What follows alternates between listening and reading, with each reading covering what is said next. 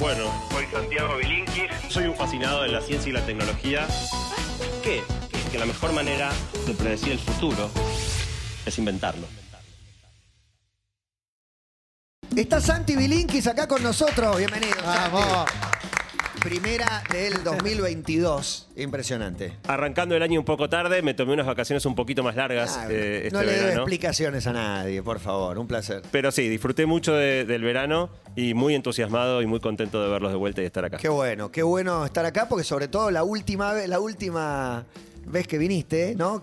Es como que era un tema inabarcable y bueno, abrió aristas y quedó, quedó ahí colgado. Sí, fue una columna que, que trajo mucha repercusión, que encima quedó reverberando todo el verano, eh, así que y dejó muchos muchos puntos para, para retomar, así que a lo largo de este año vamos a ir retomando bueno. algunos de ellos. Y de hecho la idea em, es empezar hoy con uno de los aspectos que dejó eh, picando la, la columna sobre el futuro del capitalismo, que es que yo en esa columna hice varias preguntas, ¿no? Respecto a la gente, respecto de ciertas, eh, elegir entre ciertas disyuntivas. Y una era elegir entre cooperación y competencia. Y fue muy, muy eh, abismal la diferencia, que prácticamente todo el mundo prefería una sociedad que priorice la cooperación por sobre la competencia. Pero hay un problema. que era preferían más la, la competencia. Yo- y- si me decías, ¿para vos qué dijo la gente? Claro, competencia. No, no, No, yo no, también. 80% Pero es cooperación. como que, ¿quién maneja mal cree usted que maneja mal? no? Eso O sea, te quería preguntar. Exactamente ese ejemplo te quería, te quería por Santi. ¿Encontrás eh, eh, analogías con eso que dijo Matías? ¿Quién maneja mal todos? ¿Usted maneja mal? No, yo Eh, manejo e- ese es un fenómeno que se, que se da en casi todas las encuestas. O sea, cuando vos, si vos preguntás, eh, vos sos tal cosa, la gente responde cosas. Y si la gente es ¿Argentina esa es, un misma país cosa. corrupto? Sí. ¿Usted es corrupto? No. Exacto. 100% no. Eh, eh, quizá el ejemplo más lindo de eso es con la educación. Vos le preguntás a la gente, ¿cómo está la educación? No, un desastre. ¿Qué tal es la educación de tus hijos? No, buenísima. Y todos opinan que la de sus hijos es buena, pero que la educación en general es un desastre, obviamente no pueden ser las cosas ciertas a la vez. Eh, en, ese, en esta pregunta puntual de cooperación o competencia, era una pregunta respecto de la sociedad y dio muy claramente en favor de la cooperación. Pero si querés te lo ato con, otro detalle, que es que ahora hice una nueva encuesta para esta columna que vamos a hacer el día de hoy. Y le pregunté a la gente si creía que las personas son eh, eh, muy egoístas, bastante egoístas, un poco egoístas o nada egoístas. No, eso me Bueno. reinteresa porque para mí tenemos un, un país eh, súper solidario en momentos y súper egoísta. Las dos cosas, o sea, no sé qué, qué puede salir de ahí. Bueno, otra vez dio muy, muy marcado. eh, más de 80% opina que la gente es bastante o muy egoísta. O sea, ¿Y fue, abrumador. Yo no Me- esperaba ese me resultado. sorprende. A mí también. Yo no esperaba ese resultado. Siempre tuve la idea de que decíamos que no, somos los más buenos nosotros. ¿Cómo? Que este es un pueblo que coopera mucho. Me sorprende. Para mí hay mucha solidaridad. Bueno, No, desarrollo. te- no, tengamos en cuenta que, de nuevo, yo lo pregunté respecto de la gente. Claro, si hubiera dicho, claro, vos claro. sos egoísta, todos hubieran dicho que no. Preguntador de, respecto de la Claro. generalidad, eh, la abrumadora ma- eh, opinión es que la gente es muy egoísta. Y entonces, de alguna manera, la pregunta que quiero encarar hoy es, ¿es posible construir una sociedad basada en la cooperación con personas que supuestamente tiran cada una para su propio lado? Esa es un poco la indagación del día de hoy. Pero la gran pregunta que a mí me asaltó es, ¿será verdad esto que decía Matías recién? ¿no? Uno tiene la idea de, que, de, solidaridad. ¿Será verdad que la mayoría de la gente es egoísta y competitiva? Entonces, el primer despelote es cómo definimos egoísmo. Y yo tomé una definición, digamos que es la definición científica, si se quiere, que es simplemente poner tu propio interés por delante del interés de los demás. Una definición bien, bien práctica. eh, y, tratar de indagar si es verdad que la gente es, eh, es egoísta en este sentido.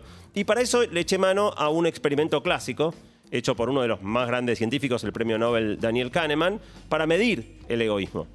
No sé si tuvieron oportunidad de, con- de- de No, de contestar medir. la, la encuesta, No, pero Se, no. las voy a, se las voy a hacer ahora. Me parece que no viniste hace mucho y me, te desalgoritmizó. Está O sea, bien. No, no me lo ofreció, no, me- no lo vi en Estoy, ningún lado. estoy como loco. El Estoy como algoritmo, loco está por-. Quiero contestarla ahora. Aparte Bueno. a mí se me ocurre que no, si somos egoístas por naturaleza y somos egoístas porque por la sociedad en la que vivimos también. No, no, Siga, paro acá, paro acá, paro Le- acá, le- perdón, les voy a- contar está- la es apasionante. Les voy a contar la situación, a ver qué, qué harían. Es obviamente una situación hipotética, pero que fue muy, muy investigada. Se llama el, el juego del ultimátum. Imagínense que van caminando por la calle y ven sobre la vereda un sobre con mil dólares. Y justo llegan a levantarlo al mismo tiempo que otra persona, que también lo había visto, pero vos lo agarrás primero. ¿Sí? Y el otro te mira, como que, pará, yo también lo vi. Y acuerdan lo siguiente. Vos le vas a hacer una oferta de cómo repartir la plata al otro. Si el otro acepta esa oferta, reparten como vos le ofreciste. Si el otro rechaza esa oferta, los dos se quedan sin nada.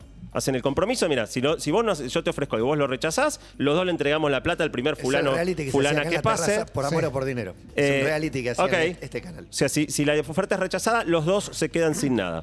Entonces la, la pregunta es, digamos, y no puede haber una segunda oferta, no hay ninguna instancia de negociación. Vos le decís un número, el otro te dice, listo, repartimos, o te dice, nos quedamos sin nada, le regalamos la plata al Acá no, primero que no hubo pasa. instancia de búsqueda de, che, alguien lo perdió, eso no pasó. No, no, No, no, Ok, no, ok, no, no. ok. Asumís que, que estaba Están ahí, ustedes que dos está, solos. está encor- encontrado, Perfecto. digamos, y que corresponde repartirlo. Entonces la, la pregunta es, cuán- si vos sos el primero que lo agarra, ¿cuánto le ofreces al otro? Yo 50-50. No, el 50, ¿no? El 50. No sé, no hay una respuesta correcta. Ah, ok, ok, ok. 60-40. El- Yo 50-50. No, el 50. Ay, lo agarré yo primero, 60-40. 60. No, pero 40. por el riesgo de perderlo ya le digo 50-50. No, cincu- bueno, hace, 50-50. hace un minuto no tenía nada, ahora tengo 500 ¿Y dólares. qué dice la gente? ¿Qué, qué Eh, propondría? espera, No, espera que todavía, les te- 90-10? todavía tengo Ah, más ok, preguntas para ustedes. Supongan ahora que por alguna, inf- algún dato que tienen saben que el otro aceptaría cualquier oferta que le hagan. Cual- Eh. o sea, cero no, pero un dólar te lo agarra, te quedan 999. Si sabes que Podría acepta ser cualquier 90-10. cosa, Eh, él va a aceptar lo que vos le, le das Sí, 10. vos sabés que por alguna También razón el tipo depende te va a quién aceptar lo el que- otro, tal, tal vez, porque bueno. es un desconocido. No lo conocí. Sí, sí, ya sé, pero bueno. Si alguien muy Si, necesitado si acepta a todas cualquier luces cosa, por ahí. ¿qué le ofreces? Le ofrezco muy poco y 90 probable- 10. le ofrezco Sí, yo, sí, ponele. 90-10. Le digo, ponele- Te doy 100 dólares, un montón. 80. Agarralo, agarralo y salí corriendo. 100 dólares te doy. Y probablemente en mi cabeza, porque digo, me parece que es un mecanismo que tiene cierta lógica, me convenzo de si acepta cualquier cosa es porque le sobra. ok. no, porque ok. le vienen bien estos 100 y yo me Sí. quedo 900. Última pregunta. Sí. La más difícil. ¿Cuál es el mínimo que ustedes aceptan? Si, si llega primero el otro y es el otro el que les tiene que ofrecer, ¿cuál es el mínimo que ustedes aceptarían? 50%. ¿La mitad? O sea, Sí. te ofrece 400 dólares y le decís no, ¿sabes qué? Eh, Ah, hay que estar, hay que estar ahí. Hay que estar No. ahí. 40%. ¿40? Si te ofrece Te ofrece 300 dólares, 300, preferís decís que no. nada. 30%. Mira, No sé, Es chicos. muy difícil, Es muy difícil, es muy realmente. Hay que estar ahí. yo voy a decir una cosa. Creo yo que soy, agarrás. Yo soy muy cagable, creo que agarro lo que me ofrezcan. Podría ser ba- basado en hechos reales. Eso hay que trabajarlo. Un beso a mi señora que está escuchando. Tengo un laburo bárbaro para ofrecerte a vos. ¿Cuánto Sí. Bueno, ¿por qué este, este ejercicio se usa como una herramienta para medir el egoísmo? ¿No? Porque no resulta tan obvio cuál es la conducta egoísta en este juego. Lo que uno- de nuevo, egoísmo en este caso es priorizar tu interés por sobre el otro. Si vos, digo, si vos analizás la situación del otro cuando te toca ofrecerle, sabés que el otro eh, puede elegir entre lo que vos le des o nada, no tiene ninguna otra opción.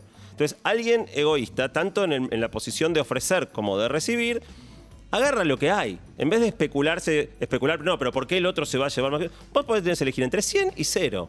¿Por qué vas a elegir 0 si podés elegir 100? ¿Qué importa si el otro se llevó 900? Ese sería el razonamiento de un egoísta, tanto el momento de ofrecer como de recibir. O sea, los egoístas ofrecen menos, pero también aceptan menos cuando le toca estar sentado del otro lado. Entonces, la, la especulación sería que si la gente es muy egoísta, debiera ofrecer números bajos y aceptar números bajos. No está escrito en ningún lado que se tenga que repartir mitad y mitad.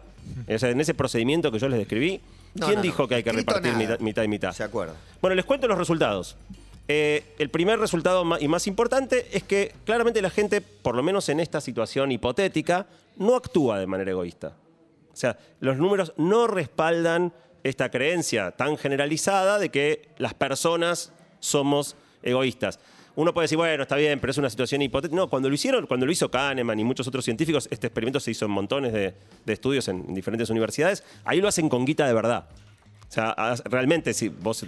Acá, digo, nosotros no, repartí plata, era Sí, hipotética. no. Si pero los resultados. ahí, uno. Pero los resultados que obtuve yo son muy consistentes con los que 50 han obtenido un montón de otras instancias. Eh, el promedio fue 420, 2.428.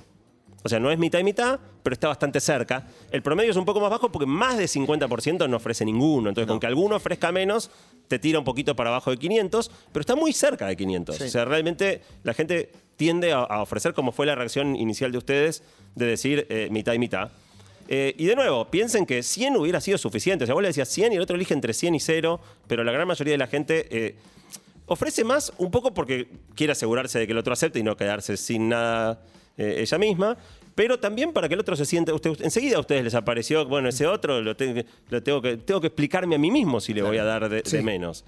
Eh, cuando llega el momento de cuánto aceptás, el monto mínimo fue un poquito más bajo, 3.44, pero sigue siendo muy lejos de lo que un egoísta haría, que es decir, a mí si me das 10 te lo agarro igual, porque de nuevo, entre 10 y 0 no me importa que vos te quedes con 990.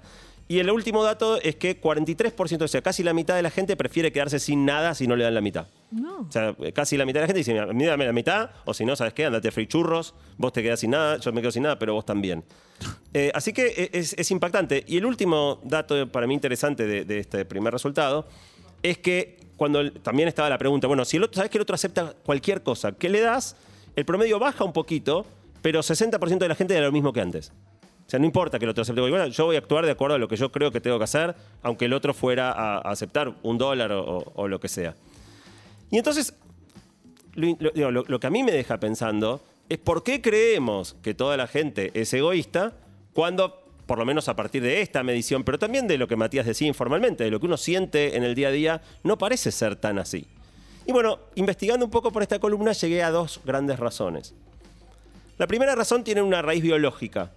Y es que si uno piensa la teoría de la evolución, digamos, cuando, cuando Darwin escribe el origen de las especies y plantea la idea de la evolución por selección natural, en realidad plantea un mundo natural donde todo es competencia, todo es salvajismo, todo es egoísmo. La supervivencia del más apto.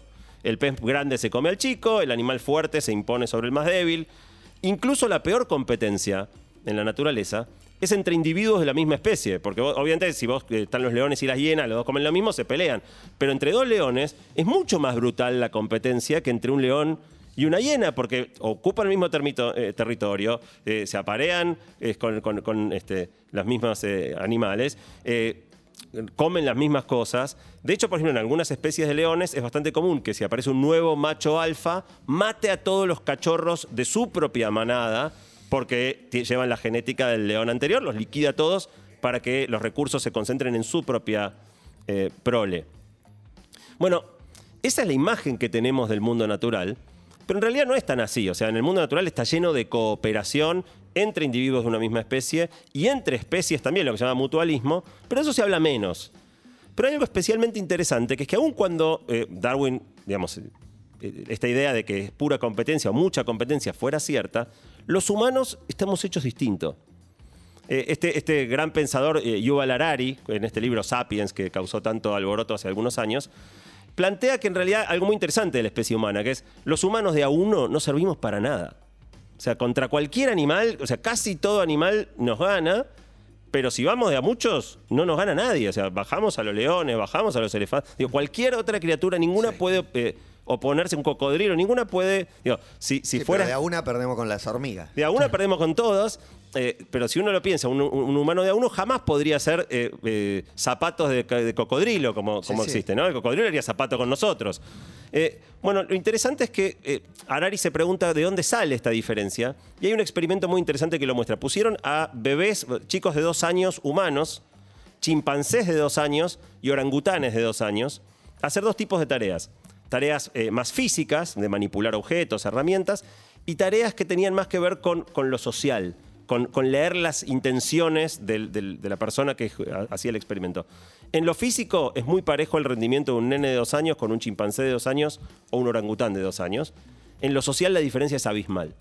O sea, los bebés humanos inmediatamente interpretan socialmente lo que el otro les está planteando de una manera que ningún, digo, que los primates más avanzados no, no lo pueden hacer. Y esto de leer lo que quiere el otro es lo que nos da la chance de coordinar las acciones de una manera que ningún otro animal puede hacer y trabajar en- metas conjuntas. Eh, piensen que hace 6 millones de años, más o menos los chimpancés y los humanos de aquella época éramos lo mismo. Hoy los chimpancés siguen siendo los chimpancés y nosotros hacemos aviones que vuelan, cohetes que van al espacio. eh, montones de personas nos están escuchando en este momento por ondas que viajan por el aire, que trasladan nuestras voces a lugares remotos o por internet. Es un divague lo que hemos hecho los humanos en el mismo tiempo que los chimpancés siguieron siendo chimpancés. Hay otro dato muy simpático de la biología que encontré preparando la columna. Ustedes saben que eh, los seres humanos somos la única criatura en la naturaleza que tiene blanco alrededor del ojo. O sea, No los sabía. animales No tienen. lo había pensado, Yo no. tampoco. Eh, los animales tienen en general el ojo del- todo del mismo color, o a lo sumo otro color, eh, pero, pero- pupila, pero no blanco. Eh, eh, y algunos ani- animales, algunas razas de perros tienen un bordecito blanco muy, muy, muy finito, pero que es casi imperceptible. Los únicos que tienen mucho blanco en el ojo somos los humanos. ¿Se les ocurre por qué? ¿No? No. A mí tampoco se No, me no, ocurrió. No, no. Bueno, un grupo de investigadores japoneses teorizó, porque es imposible saber cuál fue la intención de la evolución, eh, que es para que los demás sepan a dónde estamos mirando. O sea, tener Los animales blanco. cuesta Claro. saber a dónde miran. Eh, Los animales es mucho más difícil saber dónde están mirando, que desde nuevo, desde una perspectiva de competencia, tiene sentido. Porque si vos viste algo interesante para morfar, no querés que los otros lo vean, que tu mirada Que te vean, delate. claro. Eh, voy primero yo y después vemos. Con los humanos, el ojo está hecho para facilitar toda esta, cooperación, para que sepamos qué está haciendo el otro, para que alineemos mejor nuestras acciones. Lo mismo que los músculos de la cara. Piensen cuántas expresiones puede hacer un humano respecto de cuántas expresiones puede hacer un perro, un gato o, cualquier otra especie. Entonces, eh, lo interesante que- la primera cosa interesante que encontré es que si bien la evolución plantea todo esto de la competencia, los humanos somos un bicho distinto un humano que un- una criatura que evolucionó naturalmente para, para hacer cosas de a muchos, para cooperar, para, este, digamos, para, para saber qué quiere hacer el otro y poder sumar voluntades y tirar en la misma dirección. La segunda idea que alimenta esta percepción de egoísmo generalizado eh, nos llega desde la, la economía. Yo no sé si ustedes saben qué estudié yo. ¿Alguno sabe qué estudié yo? ¿Economía? Bueno, medio me llave, tendría que haber preguntado antes. Pero sí, soy economista. Hoy voy a hacer una confesión al aire, soy economista. No, yo no sabía Eh, que eras economía. eh, yo casi que tampoco, o sea, me acuerdo, ¿no? Pero ejerciste, digamos. Nunca, nunca, nunca pensé siquiera ejercer como, como economista, pero soy economista.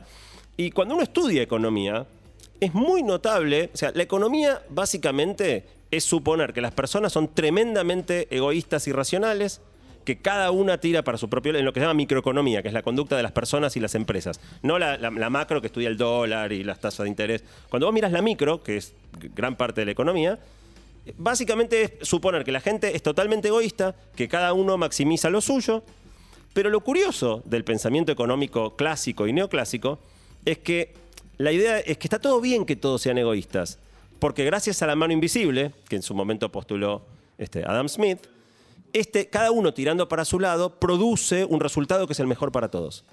O sea, las empresas todas compiten salvajemente, pero entonces el mercado es el mercado competitivo, que es el que es mejor para los consumidores, mejor para las compañías. O sea, en el fondo vos aprendés que las personas son tremendamente egoístas, pero que está todo bien. Que eso es lo que tiene que pasar, que cuanto más egoísta mejor, porque cuanto más egoísta mejor funciona el sistema. Y a mí esta idea siempre me hizo mucho ruido. Es rara. Eh, bueno, es rara, pero... pero ¿Es digo, así o no es así? ¿O no se puede determinar si eso o no es? Mira, hay, hay un.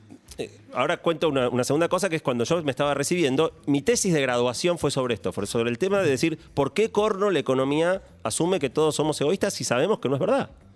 Eh, y hay un, un- otro premio Nobel, Amartya Sen, que se hacía la misma pregunta. Nos pasamos 200 años, porque básicamente estos supuestos nacen en Adam Smith, de economía neoclásica del siglo XVIII, XVII-XVIII.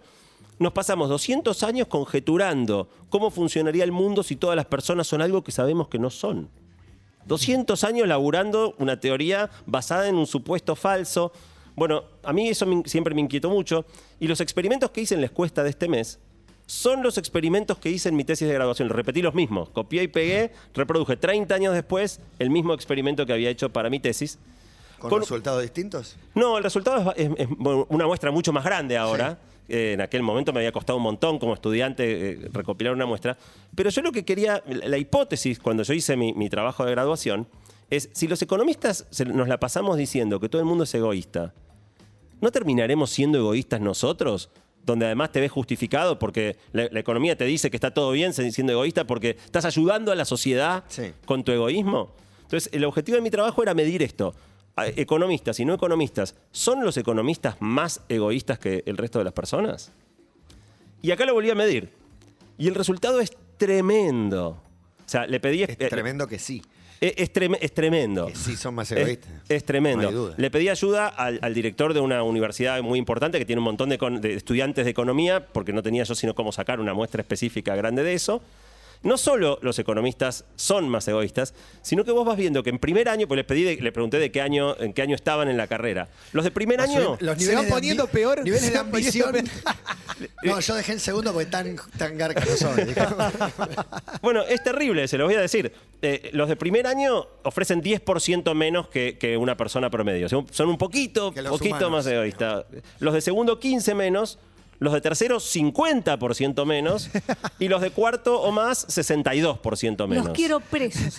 Los de quinto te mandan un abogado, y ¿no? culpan Directamente. uno, sí, claro. Buscan el culpable de tu asesinato. O sea que los abogados llegan, perdón, los abogados, los, los economistas, los, alumnos, los alumnos, sí, está- los alumnos llegan siendo gente normal y de a poquito se van volviendo economistas a lo largo de la carrera. Eh, Y- pero la conclusión más importante, más profunda, es que esta ideología que, que la economía eh, clásica transmite es muy omnipresente en nuestra sociedad. Y está metida en un montón de metáforas que usamos cotidianamente, incluso los que no son economistas, para pensar las problemáticas, temas de oferta, demanda, mercado, eh, competencia. Eh, de modo que nos, nos queda la pregunta, si, si aprender todas estas ideas te vuelve mucho más egoísta, ¿no será que el hecho de que estas ideas estén un poco instaladas eh, baja el grado de, o aumenta el grado de, de egoísmo de la gente? Para mí seguro eso, Santi, para mí recontra tiene que ver. El, el sistema en el que vivimos, digo, con estos postulados en nuestra manera de, de desempeñarnos ahí adentro. Por lo menos es una sensación que me, que me viene bastante, no sé, certera. Bueno, los resultados de la muestra con economistas parecen claramente apuntar a ese lado. Pero aparte, hice una pregunta más. En- eh, hay un tercer resultado de, de este ejercicio que para mí es muy interesante, que es que el egoísmo es una profecía autocumplida. Sea, yo le preguntaba, eh, en este dato que tiré al principio, que 82% de la gente cree que las personas son bastante o muy egoístas, yo podía mirar también cuánto ofrecen y cuánto aceptan según qué contestaron a esa pregunta. Cuanto más egoísta vos crees que son los demás, más egoísta actúas vos. Y es muy, muy clarita la relación entre qué, qué- cómo pensás vos que se van a Ahí sí comportar los aplica demás. el ejemplo auto, digamos. Si todos manejan mal y bueno, hice una cuadra contra más, ¿viste? Como se Sí. justificás contando las miserias de los demás. Pero pensala en un. todos roban. Pensá un sistema egoísta, eh, pero en un país del tercer mundo. Digo, ahí te cae la del sálvese quien pueda Sí, sí. también. Digo, es, es Sí, sí, eso. Recursos muy limitados. Totalmente. y- y- pero mira, me, me hace acordar algo interesante. Este experimento, porque parte de la cuestión era listo, está bien. eh, ¿Cuánto aceptabas cuánto- en, en el experimento? eh, es teórico, no, lo hacemos con plata. Bueno, lo hicieron con plata en países muy pobres. Donde rechazar realmente estabas rechazando guita que, que necesitabas mucho, ¿no? Un, un pibe en una universidad yankee jugando a hacer un experimento. Y los resultados también dan muy parecido en esto. La gente Y- eh, digo, no, no acepta propuestas ni piensa de manera egoísta en este ejercicio, ni siquiera en países donde el dinero que está en juego es muy importante para la persona que está Iba a repetir que conduje un sol para los chicos y, y me enteré ahí, fue hace muchos años igual, que los que más donan son los que menos tienen. Eh, no digo hablando de tercer países ricos, países pobres.